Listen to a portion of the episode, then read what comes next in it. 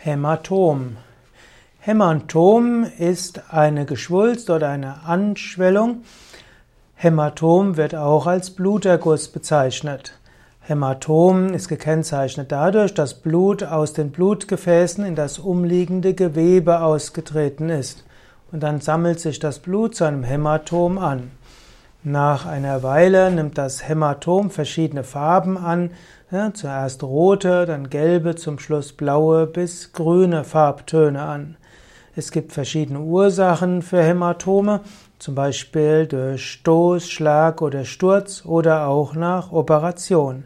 Es gibt jedoch auch Fälle, wo Hämatom oder äußere Verletzungen auftreten kann. Das ist dann immer ein Warnzeichen, dass irgendetwas Schwereres dahinter steckt. Zum Beispiel bei Hämophilie, also bei Neigung zur Blutungen, kann Hämatom auftreten, auch ohne direktes Trauma. Bei Kindern muss man schauen, wenn Kinder Hämatome haben, ob dort vielleicht häusliche Gewalt die Ursache ist oder tatsächlich ein Sturz.